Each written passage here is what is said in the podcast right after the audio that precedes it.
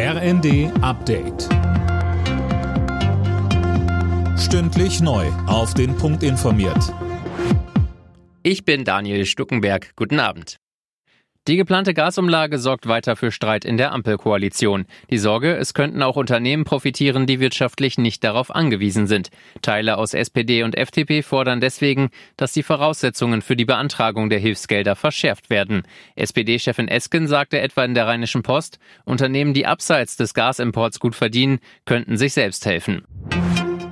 Der Bundesgerichtshof hat die Revisionen im Mordfall Lübcke verworfen. Das Urteil des Frankfurter Oberlandesgerichts bleibt damit in Kraft. Philipp Rösler, wie begründet der BGH diese Entscheidung? Der Vorsitzende Richter sagte, dass keine Rechtsfehler aufgedeckt werden konnten. Das Oberlandesgericht Frankfurt habe alle Beweise fehlerfrei gewürdigt. Weder gibt es Zweifel an der Schuld des Hauptangeklagten Stefan E., der Lübcke erschossen hat, noch genug Beweise, dass der Mitangeklagte Markus H. ihm geholfen hat. Für den Hauptangeklagten bleibt es damit bei der lebenslangen Haftstrafe, für den Mitangeklagten bei eineinhalb Jahren auf Bewährung wegen unerlaubten Waffenbesitzes.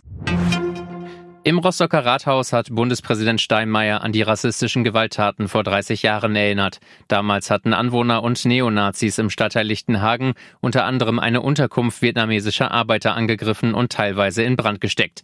Steinmeier mahnte, Was in Rostock geschah, ist eine Schande für unser Land und für diese Schande trägt die Politik große Mitverantwortung.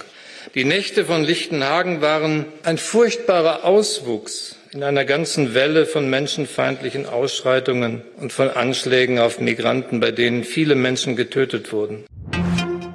Der 1. FC Köln will heute trotz Hinspielpleite den Sprung in die Gruppenphase der Fußball Conference League schaffen. Im Playoff-Rückspiel müssen die Kölner am Abend in Fehervar in Ungarn ran. Die erste Partie hatten die Rheinländer letzte Woche mit 1 zu 2 zu Hause verloren. Alle Nachrichten auf rnd.de